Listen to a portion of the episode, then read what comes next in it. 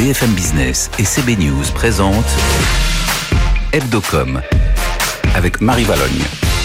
Bonjour à tous et bienvenue dans Hebdocom, votre rendez-vous du week-end. Ici, on décrypte l'actualité de la pub et la communication des marques. Aujourd'hui, nous recevons Guillaume Panot, le président de TBWA France. Nous reviendrons avec lui sur la fusion de TBWA Paris et Proximity. Les deux agences s'allient pour mieux répondre aux attentes des clients. Charlotte Bricard signe l'édito du jour. Peut-on encore dire le contrat de confiance quand on parle de Darty? Charlotte nous répond dans un instant. Et puis zoom sur le secteur de l'événementiel, toujours confronté aux difficultés en pleine crise du Covid. Comment ces acteurs traversent-ils le deuxième confinement? Hebdocom reçoit Cyril de Froissart, le président de l'événement. Voilà le sommaire, on démarre avec un tour de l'actu. BFM Business, Hebdocom, les news. Et comme chaque semaine, le rédacteur en chef de CB News, Frédéric Roy, est avec nous. Bonjour Frédéric. Bonjour Marie. Et Julien Rizzo de la rédaction de BFM Business. Bonjour Julien. Bonjour Marie. Alors Julien, au cœur de l'actu aujourd'hui, il y a bien sûr ce deuxième confinement. Euh, le ton monte entre les commerçants et les euh, plateformes en ligne. Et on en parle avec euh, ce tacle d'Intermarché à Amazon. Oui, dans ces encarts publicitaires dans la presse, l'enseigne de la grande distribution cible le géant américain. Intitulé Désolé Amazon, l'enseigne montre qu'elle peut vendre des biens culturels même en ce moment avec le lancement de son Drive solidaire, un nouveau service en soutien aux libraires puisqu'ils pourront dès lundi être référencés gratuitement dans un espace dédié dans l'application mobile d'Intermarché. Et sorry Jeff, comme dit l'enseigne, puisque son service devrait être aussi déployé pour aider les autres commerces de proximité qui sont actuellement encore fermés. Alors, autre coup de com lié au confinement, celui de Burger King, euh, qui cette fois-ci eh bien, ne tacle pas McDo. Oui, c'est étonnant, hein, mais euh, Marie, c'est quand même tout l'inverse. Si souvent Burger King se joue des publicités de son concurrent, eh bien ce week-end, l'enseigne signe une trêve à travers une communication dans le JDD. La chaîne de restauration rapide invite les Français à commander chez son concurrent direct, donc McDonald's, pendant le confinement, mais aussi chez KFC, euh, Quick ou encore Subway. On n'aurait jamais pensé vous demander ça un jour, mais aujourd'hui, les restaurants qui emploient des milliers de salariés ont aussi besoin de votre soutien, rappelle Burger King. Une démarche surprenante et solidaire réalisée avec l'agence Buzzman. Et puis Julien, on a des publicités qui tombent à pic en ce moment, comme celle de Monoprix. Oui, l'enseigne lance un nouveau service de livraison nommé Monoprix Plus. Alors avec euh, celui-ci, les Français pourront désormais se faire livrer en une heure, même le dimanche, et ils pourront aussi modifier une commande et la livraison jusqu'à la veille. Un lancement accompagné de quatre clips humoristiques signés euh, DDB Paris, comme euh, ce film titré Les Urbains qui se moque gentiment des Parisiens. Je vous laisse le découvrir. Non mais ça, maintenant le créneau c'est une heure pour se faire livrer quoi. Ouais, ça change tout. C'est sûr. Avant c'était une matinée, les, les gars ils appelaient ça une fourchette quoi. non les gars, c'est une fourche. Oui, c'est vrai. Excuse-moi, c'est- c'est c'est quoi une fourche euh, déjà? Bah, c'est ça. Bah, c'est une fourchette, mais pour les champs. plus grand. Quand même une fourche. Tu Ok. vois Ouais. Tu vois? Euh, Ok. ouais, euh, Enfin c'est c'est gênant d'être parisien à ce point-là, non? Bah, sympa pour les Parisiens. Allez, pour terminer, vous avez voulu comparer euh, deux publicités. Euh, L'une nous dit ce que doit être une femme aujourd'hui et l'autre que doit être un homme. Oui, l'une est de Sarenza, l'autre de Jules. La première énumère toutes les attentes de la société envers la femme. Elle doit être à la fois forte, douce, rock'n'roll, sexy, compétitive, sans oublier de gérer les enfants, mais aussi leur carrière. Dans un film réalisé avec l'agence Interruption, la marque mélange des images de ses précédentes campagnes et délivre ses valeurs, sa vision et ses engagements pour la femme. Une véritable ode à la jante féminine à l'occasion des 15 ans de Sarenza. Bon, alors ça fait quand même beaucoup de qualités à rassembler. hein. Du côté des hommes, ça donne quoi, Julien? Bah, Jules déconstruit les stéréotypes imposés aux hommes. Un, un par un par un, la publicité signée par l'agence Air Bruxelles du réseau McCann détourne les dictats de la masculinité. Par exemple, on dit qu'un homme doit être capable de prendre de grandes décisions. Et bien là, sur le ton de l'humour, on voit dans la publicité un jeune en pleine hésitation pour choisir sa pizza. Le film finit par montrer qu'être un homme aujourd'hui, c'est porter le progrès, comme en portant les vêtements durables et respectueux de l'environnement de la marque. Merci, Julien Rizzo. Alors, euh, Frédéric, vous pensiez que Julien vous avait dépouillé cette semaine, qu'il Ouais. avait parlé de toutes les campagnes dont il fallait parler. Euh, Mais non, vous n'avez votre dernier mot. C'est quoi Exact. alors C'est Ubisoft, c'est ça? C'est Ubisoft, oui. C'est une campagne. euh, bah, il fallait bien que je trouve quelque chose, mais en l'occurrence, c'est pas c'est pas un dernier choix. C'est une très bonne campagne signée par DDB Paris pour Ubisoft pour le dernier volet de Assassin's Creed. Euh, ça s'appelle Assassin's Creed Valhalla. Je suis pas sûr de la prononciation. En tout cas, c'est une histoire de viking.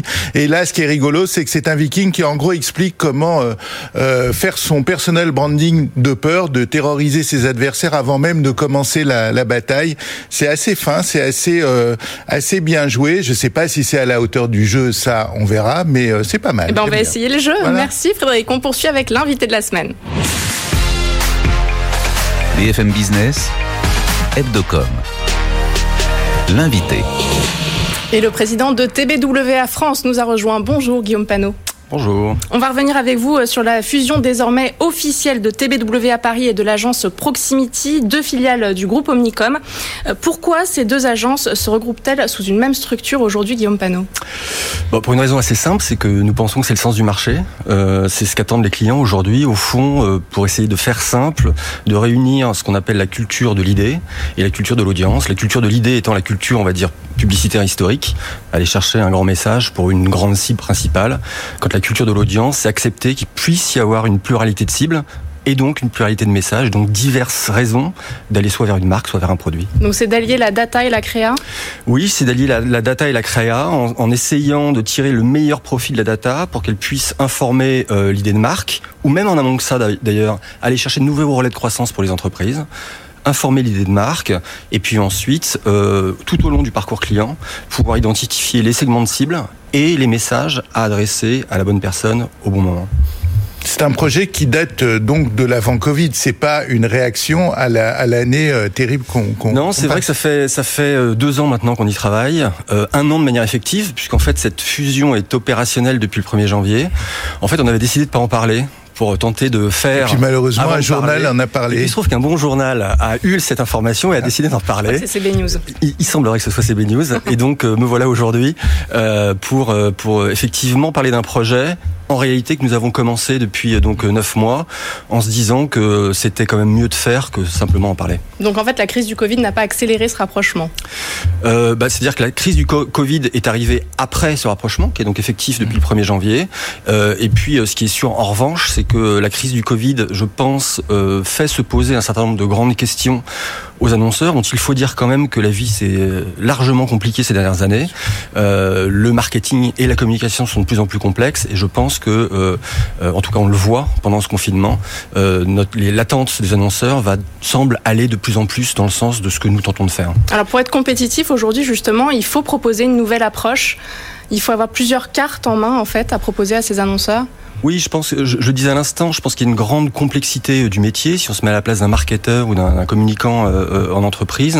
Et euh, je pense par ailleurs que euh, pour travailler pour un certain nombre de grandes entreprises, au fond, euh, elles ont toutes le même problème, qui est un problème endogène, qui est un problème de, de structure et d'organisation, où elles travaillent le plus souvent en silo. Et il nous semble qu'une bonne manière d'apporter de la transversalité, de l'horizontalité dans ces entreprises, c'est de nous-mêmes nous intégrer. Donc c'est le sens de cette fusion, pour pouvoir porter encore une fois euh, ces disciplines réunies dans une entreprise qui est parfois un petit peu fragmentée.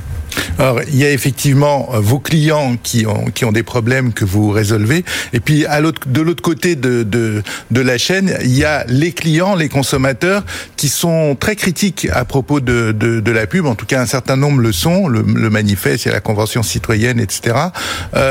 est-ce que, entre autres, ce genre de mouvement est une manière de répondre aussi euh, à ce genre de critiques Alors j'aimerais répondre oui. Objectivement, il est un peu trop tôt pour le dire. En tout cas, si euh, l'adjonction des métiers de la data, du precision marketing au métier historique de la publicité peut conduire, au fond, à amoindrir le matraquage absolument insupportable, y compris par moi-même, euh, pour moi-même, de ces messages qui me sont adressés alors qu'ils ne devraient pas l'être ou qui sont répétés alors qu'à l'évidence je n'en ai pas besoin. Si ça conduit à ça, alors euh, la réponse est oui à la question. C'est-à-dire Mais, que euh, concrètement, en fait, maintenant, on va mieux cibler les audiences euh, pour proposer euh, les bons messages aux bonnes personnes, c'est ça? c'est exactement l'idée. C'est-à-dire que c'est- accepter le fait de se dire que euh, il n'y a pas qu'une seule raison de venir vers une marque ou de venir vers un produit. Et euh, selon euh, les comportements de chacun, selon euh, l'âge euh, ou les comportements euh, de chacun, alors on peut adresser un message particulier à chacun, de telle sorte qu'on puisse penser que ça l'intéresse un peu plus, et que ce message étant lui-même plus efficace, alors du coup on a besoin de moins le répéter, et tout le monde s'en portera Et ça mieux. serait une façon d'avoir moins de critiques selon vous? Je réponds à la question qui, qui, vient de m'être posée. Oui, je pense. Ouais, je pense. Et euh, si on peut dépolluer un peu tout ça, ce serait très bien aussi. Je suis pour la qualité, moi pour la quantité. TB, TBWA Group avait quitté la ACC, euh, l'association des, agences euh, conseil en communication l'année dernière. Euh, Est-ce que vous aviez, vous raison bien sûr, à ce moment-là, aujourd'hui on est dans une crise, comme je le disais, qui est à la fois, évidemment, il y a la crise du Covid, il y a la crise de confiance, on va dire, des, consommateurs, et il y a des états généraux qui se, qui se tiennent en ce moment. Est-ce que avoir quitté la ACC, vous le regrettez? Qu'est-ce que ça a fait en fait pour être euh, totalement honnête, c'est ambigu. C'est-à-dire que au fond, euh, j'avais pris avec les membres du Comex de TBWA cette décision euh, pour, euh, au fond, tenter de, de, lancer un débat sur ce qui me semblait manquer dans notre métier, qui était la défense de la valeur du métier, et donc d'en faire la pédagogie. bon, force est de constater que le, le, la réaction à notre départ n'a pas hmm. été tout à fait celle que je souhaitais. là, je trouve qu'on rentre dans une autre temporalité, celle où, oui, le métier est attaqué par... voilà, les Bastiens, là, Par, par, par, certaines populations. Et je pense que là, il faut faire corps, qu'on soit ou pas à la ACC, euh, pour encore une fois euh, faire la pédagogie euh, de ce métier, où je pense que trop souvent de grands raccourcis sont pris. Euh, pour prendre le plus, euh, le, le, plus évident, celui d'être taxé d'une forme de, de, de raccourci, d'un ultra-libéralisme à tout craint. Je pense qu'il y a une force transformative dans nos métiers qui est euh, très importante dans l'époque qui elle-même est en train de se transformer. Et je pense qu'on doit tous être acteurs de ça à notre mesure en posant un postulat, alors là qui m'est tout personnel, qui que je pense que euh, on doit d'abord passer par une transformation de l'offre avant de tenter une transformation euh, de la demande. Nous agissons sur la demande, mais on vit dans une époque où euh, on nous demande de, de, de, de transformer très vite les comportements quand le temps industriel et lui dans le temps long. Et donc, il faut accepter euh, le fait que ça puisse prendre un peu de temps euh, de euh, se transformer pour une consommation qui soit plus vertueuse. Alors, il y a ces critiques extérieures un peu au marché, et puis il y a le, le climat interne qui est très tendu. Comment est-ce que vous envisagez l'avenir? Le climat interne très tendu. Le climat interne, c'est vrai que je n'étais pas très bien formulé. Le, le, climat dans les agences en ce moment. Oui, bah, si, si vous, vous, vous, parlez de ce qui se passe en ce moment sur les réseaux sociaux, c'est au fond au fond, je, crois comprendre ce qui se passe, même si c'est très compliqué.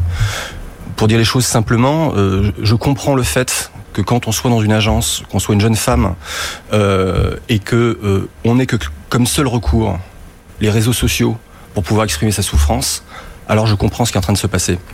Une fois que j'ai dit ça, c'est à la fois simple et compliqué. Simple parce que quand les faits sont avérés et quand la parole est libérée, alors respectons la loi, ça nous est arrivé chez nous, des gens sont partis, et puis, euh, et puis voilà, en espérant que ça ne se reproduise pas. Euh, quand euh, les faits sont moins avérés ou quand le management est lui-même incriminé dans la démarche, alors c'est plus compliqué. J'espère que ce, temps manifestement salutaire où la parole se libère ne durera qu'un temps, parce qu'à l'évidence, on, ne peut pas vivre à, moyen terme ou à long terme dans, dans, dans le, sous le tribunal au fond des réseaux sociaux.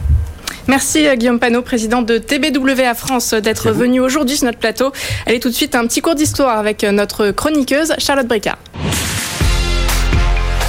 BFM Business, Hebdocom, l'édito. Charlotte Bricard de la rédaction de CB News est avec nous. Bonjour Charlotte. Bonjour Marie. Alors Charlotte, vous avez choisi de nous faire un petit décryptage de Darty aujourd'hui. Oui, vous avez peut-être comme moi découvert le dernier film Darty.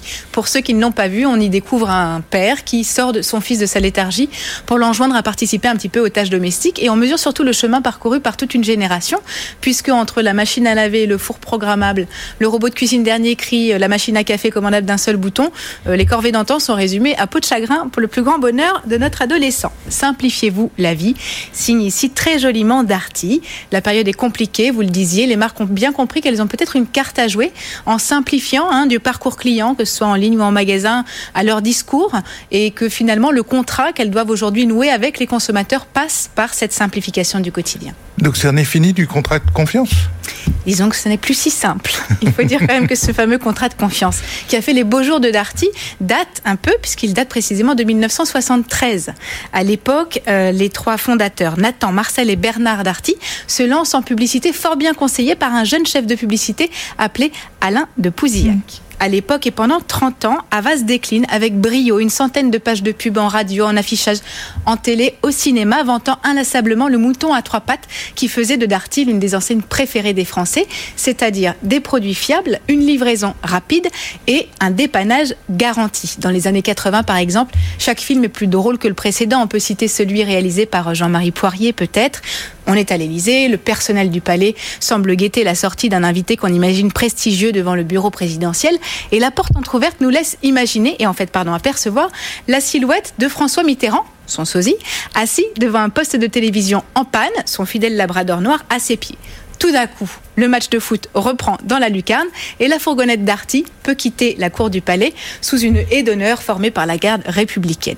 Bon alors euh, le contrat de confiance, oui rarement on aura vu finalement un slogan si vaillant. Absolument, les publicitaires eux-mêmes d'ailleurs l'ont récompensé puisque c'est en 1983 qu'Avas reçoit le prestigieux Grand Prix du Festival international de la pub pour cet autre film resté culte depuis. Deux dames d'un certain âge enclenchaient, hilar, la cassette audio du film Emmanuel dans l'un des postes IFI, des 1000 postes IFI exposés chez Darty.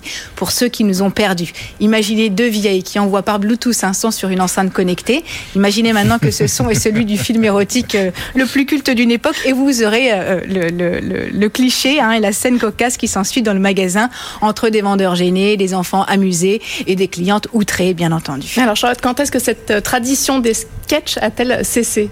En 1989, la direction marketing décide d'allouer son budget euh, au sponsoring de la météo en se disant que c'est le seul programme télé que les gens ne vont pas zapper.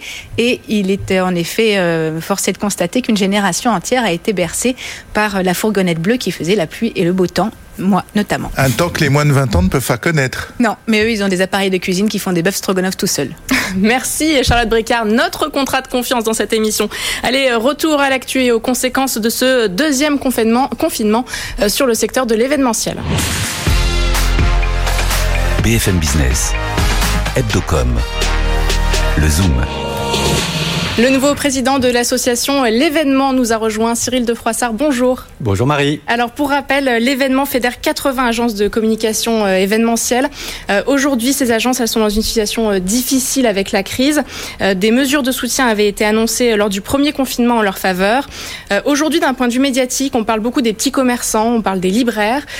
Comment traverse le secteur de comment le secteur de l'événementiel pardon traverse-t-il ce deuxième confinement?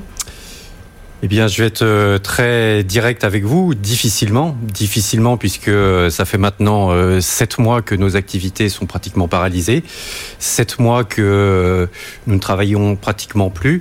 Euh, il faut savoir que depuis le mois de mars, 90% des événements qui étaient programmés jusqu'à fin décembre ont été annulés ou reportés, ou reportés puis annulés, et seule qu'une petite partie infime des événements qui avaient, qui devaient se tenir, ont pu se tenir souvent de manière différente, souvent à travers des dispositifs en distanciel.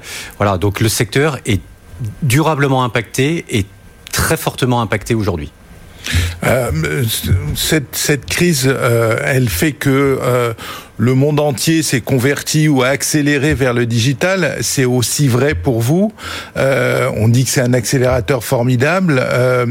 concrètement, est-ce que ça permet à certaines des entreprises de, de, de s'en sortir? Alors, euh, le digital est une réponse. Ok. Ce qu'il faut savoir, c'est que aujourd'hui, nous sommes obligés d'apprendre à vivre avec cette épidémie. Mmh. Nous sommes contraints à ça. Et tout ça nous pousse à inventer un nouveau normal. Et ce nouveau normal, c'est effectivement d'essayer de se transformer. C'est pas d'essayer, c'est de se transformer tout simplement vers des nouveaux formats, des nouvelles expériences, des nouveaux programmes. Et les outils digitaux, les outils numériques qui existent aujourd'hui nous permettent effectivement d'accéder à un champ des possibles qui est absolument infini. Alors comment faites-vous pour convaincre vos clients, euh, pour leur dire qu'un événement euh, virtuel, eh ben, il peut être aussi bien réussi qu'un événement euh, présentiel où il, y a, où il y a du monde, où on se rencontre? Eh bien tout simplement en lui expliquant qu'il ne faut pas faire comme beaucoup le font aujourd'hui, c'est-à-dire qu'on se rend compte qu'aujourd'hui il y a une ubérisation de la prise de parole et que finalement les événements ou ces prises de parole distancielles qui sont réalisées sont finalement des prises de parole sans grand intérêt, sans effet particulier et sans contenu pertinent.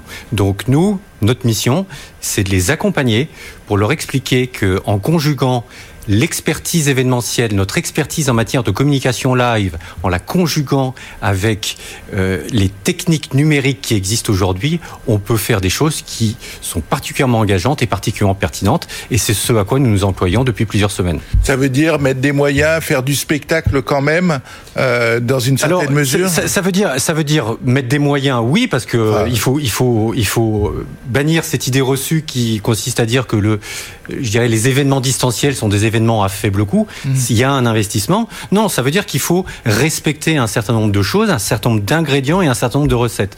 La première chose, c'est que il s'agit pas simplement de diffuser un flux. Il faut que ce flux soit pertinent, il soit intéressant et intelligent. Donc, on va s'appuyer sur nos expertises en matière d'éditorialisation des messages, en matière de production des contenus, en matière d'animation, en matière d'interactivité, pour essayer de donner du rythme, de donner du rythme, pardon, d'orchestrer et d'événementialiser cette prise de parole.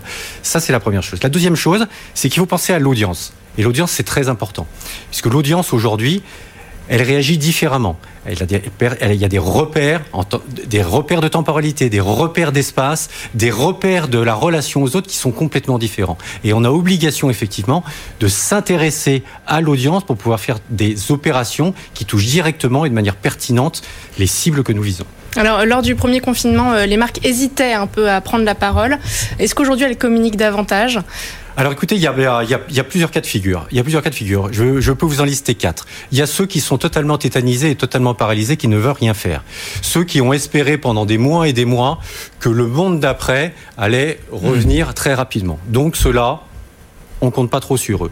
Il y a ceux qui nous posent beaucoup de questions, qui s'interrogent parce qu'ils savent très bien qu'aujourd'hui ils sont nécessités à prendre la parole. Il faut absolument rompre le silence aujourd'hui, mais qui ne sont pas encore prêts à basculer totalement. Et puis il y a ceux dont je parlais précédemment, qui sont ceux qui font des choses, mais qui font des choses sans vraiment se donner les moyens. Et puis il y a la dernière catégorie, c'est ceux qui font tête baissée et qui ont bien compris qu'aujourd'hui il y avait une vraie possibilité à pouvoir développer des dispositifs, des environnements, des plateformes, des événements qui peuvent effectivement avoir je dirais, un rayonnement, une résonance très impactante euh, pour leurs euh, leurs différents publics. Alors, il y aura un monde d'après, on est tous, on est tous accrochés à ça. On s'y prépare. voilà. Mais justement, euh, il y aura un avant pour le coup dans l'événementiel, un avant, un après. Ce que je veux dire, c'est que les événements de demain, quand on pourra enfin se retrouver, euh, ils, ils retiendront quelque chose de cette période? Écoutez. Euh Dès le mois de mars, on s'est dit qu'il fallait euh, se remettre en question très rapidement. Dès le mois de mars, on a, euh, pour beaucoup, euh, lancé une profonde transformation. Aujourd'hui, c'est ce que je vous disais tout à l'heure, il faut qu'on apprenne, apprenne pardon, à vivre avec cette épidémie. Donc, de toute façon, on sent bien qu'il y a la révolution est engagée. Mmh. Donc, je ne dis pas que demain les événements dits digitaux ou les événements dits distanciels vont se substituer définitivement aux événements présentiels. Je n'y crois pas. Mmh. On a tous besoin de se réunir, on a tous besoin de se rassembler. Donc ça, non. En revanche, la marche est, est lancée. Et effectivement, demain, on, peut, on parlera beaucoup plus d'événements digitaux que d'événements mmh. physiques. C'est évident. C'est évident. Et est-ce que les, les, agences ont de la visibilité sur 2021 en ce moment? Et non, c'est la grosse difficulté et c'est ce qui nous euh, perturbe énormément aujourd'hui. C'est-à-dire que nous avons, nous avons eu un peu de visibilité sur 2020, malgré les mauvais chiffres que je vous ai annoncés mmh. tout à l'heure. Nous avons été accompagnés par le gouvernement qui nous a accordé un certain nombre d'aides, aides qui courent jusqu'au mois de décembre prochain. Mais maintenant, nous n'avons aucune visibilité sur 2021 et c'est ce qui nous inquiète. Ça nous inquiète pour deux raisons. C'est qu'aujourd'hui, personne ne sait quand cette crise, cette seconde vague va se terminer, alors même qu'on nous prédit déjà une troisième vague. Et la deuxième chose, c'est que tout le monde sait qu'un événement, ça ne se programme pas du jour au lendemain. Donc entre le moment où la crise va s'arrêter, le confinement va s'arrêter, et le moment où nos activités vont réellement reprendre, il va se passer un délai de deux ou trois mois. C'est-à-dire que vous ne, pouvez, vous ne, pouvez, pas préparer dès maintenant en fait les événements. Alors nous préparons des choses, mais vous savez psychologiquement, les clients sont impactés par ces mesures. Les clients sont impactés. Couvre-feu, recouvre-feu, couvrement, recouvrement. Bon, il y a plein de choses qui sont annoncées, et donc ça, c'est un impact psychologique qui est très négatif pour notre profession. Voilà. Donc on travaille sur des choses. Heureusement, on a des clients qui nous accompagnent. Heureusement, on a des clients qui nous écoutent. Et c'est pour ça qu'on reste positif. Mais c'est vrai qu'on sait que ça va reprendre du temps et qu'on ne retrouvera pas une activité aussi soutenue que celle que nous avons connue par le passé avant 2022. Avant 2022, oui. Alors vous, vous avez été euh, élu président euh, de, de l'association de l'événement il y a quelques semaines. C'est un cadeau, ça, quand même, non? Ah, mais c'est un formidable cadeau. Écoutez, euh, euh, c'est une mission que je prends avec beaucoup de détermination. Voilà, il y a beaucoup de choses, il y a énormément de choses effectivement à faire. Ma première priorité, c'est bien évidemment de continuer avec le collectif de l'événementiel, puisque au-delà de il y a un certain nombre d'associations professionnelles qui sont à nos côtés, de continuer à prendre contact avec le gouvernement pour essayer d'obtenir des mesures complémentaires. Donc nous nous battons là-dessus. Il en va de la survie de nos agences et de la pérennité de nos emplois. Donc ça, c'est absolument nécessaire. D'un autre côté, nous accompagnons aussi nos adhérents qui pourraient être dans la difficulté et nous les accompagnons à la fois dans des aides d'ordre administratif, mais on les accompagne aussi dans leur transformation. Il est important que toutes nos agences aujourd'hui se transforment pour aller vers cette révolution qui euh, a déjà démarré. Et puis la dernière chose, c'est que nous essayons donc de reprendre contact avec nos clients. Et d'ailleurs, à ce titre, euh, nous allons lancer une campagne et une grosse action dans les, dans les jours qui viennent pour réinciter nos clients à reprogrammer des opérations dans, euh, dans les prochains jours. Et on en parlera dans Hebdocom. Merci Cyril de Froissart d'avoir été avec nous. Je rappelle que vous êtes président de l'événement et directeur général du groupe Auditoire. Merci au rédacteur en chef de CB News, Frédéric Roy, d'avoir été à nos côtés. On se retrouve la semaine prochaine, même heure. À très vite sur BFM Business. Merci. Tout ce qu'il faut savoir sur les marques et leur stratégie de communication. Hebdocom sur BFM Business.